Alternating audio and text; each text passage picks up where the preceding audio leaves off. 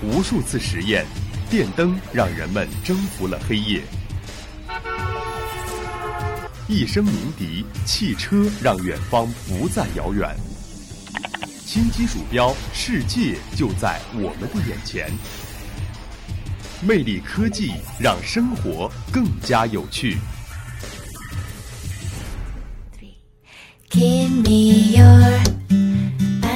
Hello，大家好，欢迎收听本期的魅力科技，我是大家的老朋友玉鑫。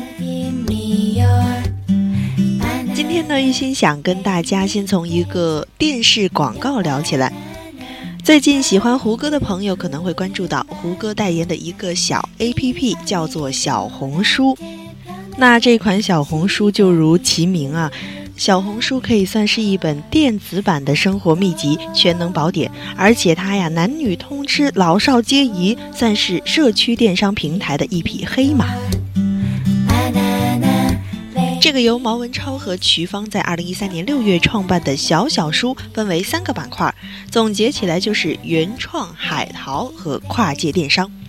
那对于玉鑫来说呢，最喜欢的就是原创生活这一块儿。那小伙伴们可以搜其所好，总有一款适合你。原谅我，我不是在打广告啊。当然了，对于即将出国的小伙伴来说呢，也可以借助这样的一个平台定制自己的购物清单。暂时没有出国打算的小伙伴，也可以通过逛社区来增长经验，或者去福利社完成一次开心美妙的海淘。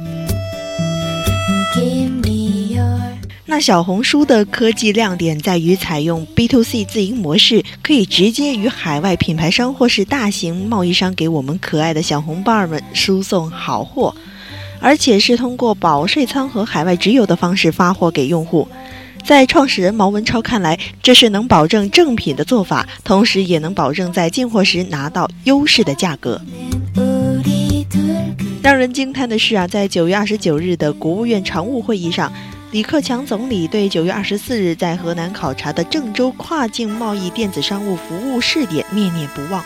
他说：“我在河南保税物流中心看到一个跨界电商平台入驻不到一年，员工仅一百多人就实现了七个多亿的销售额，这样喷井式增长究竟是怎么实现的？”而李总理口中不到一年就有七个多亿的销售额的跨境电商，正是小红书。接下来，让我们来听一下小红书的战绩吧。上线半年时间，销售额就突破了七亿元。在二零一五年六月六日开始的周年大促中，小红书竟在 App Store 的排行攀升到了总榜第四，生活类第二的好名次。正所谓三分天注定，七分靠 shopping，三分靠创新，七分靠打拼，三分靠科技，七分靠智慧。小红书这样的聪明营销模式和科技运用之所以这么火，归根结底啊，在于它源于生活。那其实今天魅力科技跟大家推荐的这一个小红书呢，并不是真的为它打广告，而是真的很欣赏它的一个自营模式和它里面所存在的科技魅力。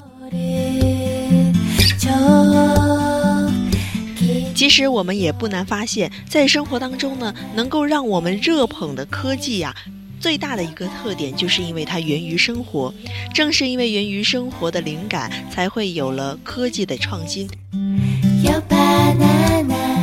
贴近生活的科技总是难以遗忘的，毕竟它跟我们的生活息息相关。聪明的人类呢，总是善于从生活当中去找寻灵感，在灵感当中呢，加上我们的智慧。得益于这样的科技，让我们的生活会变得更加的丰富。当然，在这里啊，玉鑫可不提倡因为这样的借口而整天捧着手机啊。也许我们能够 get 到里面的一些更多丰富的知识，运用到生活当中。那我们还是将更多的行动力放在实践上。好了，今天的节目内容就是这么多了，感谢您的收听。如果您想了解更多魅力科技的内容，您可以在荔枝 FM 上搜索相思湖广播电台进行收听。我是玉鑫，下期同一时间不见不散。